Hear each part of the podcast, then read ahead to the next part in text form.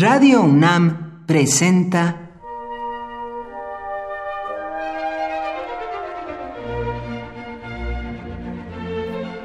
Cuaderno de los Espíritus y de las Pinturas por Otto Cázares.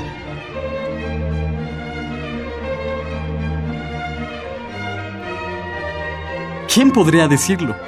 François Rabelais, el autor del monumental ciclo que narra las aventuras de Gargantúa y Pantagruel, estudió medicina en la ciudad francesa de Montpellier. Por aquellos mismos años, acudía a la misma facultad de medicina un hombre oscuro, de origen judío, que se especializaba en el estudio de plagas y que tenía por nombre Michel de Nostradamus.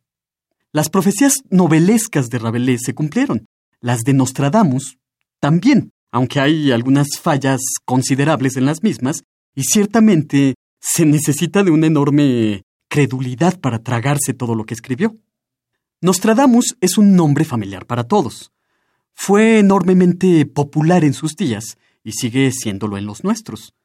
Antes de estudiar medicina, estudió latín en Aviñón y fue asistente de Escalígero, el gran erudito. Era experto también, Nostradamus, en temas de astrología y magia. Leía los textos que se creía habían escrito Orfeo y Hermes Trismegisto. Nostradamus decía que había aprendido a profetizar los acontecimientos futuros de su familia. Escribía sus profecías en verso, en cuartetas, y se cuidaba muy bien de usar un lenguaje muy poco específico, voluntariamente oscurecido y enigmático. Practicaba la hidromancia, es decir, obtenía sus visiones de recipientes con líquidos.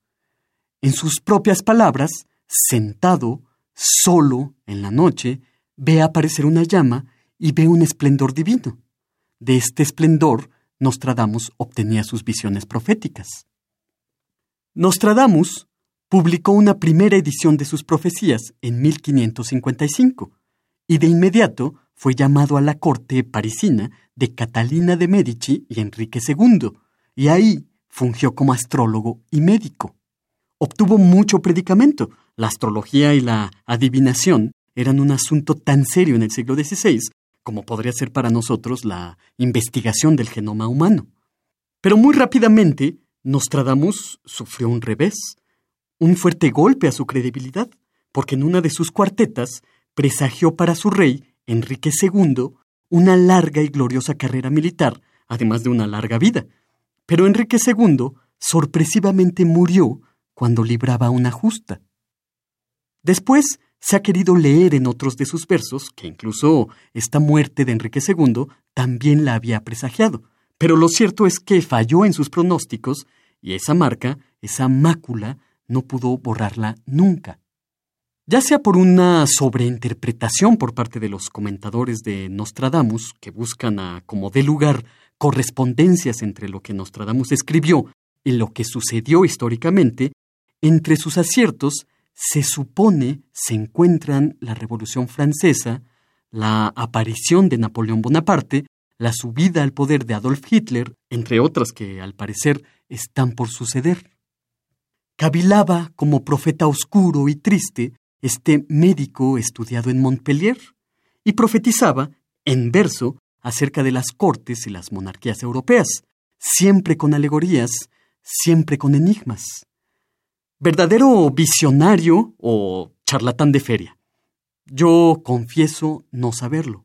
Como bien dijo Hamlet a su amigo Horacio, hay algo más en el cielo y en la tierra de lo que jamás soñó tu filosofía. Por hoy, Otto Cázares cierra el cuaderno de los espíritus y de las pinturas.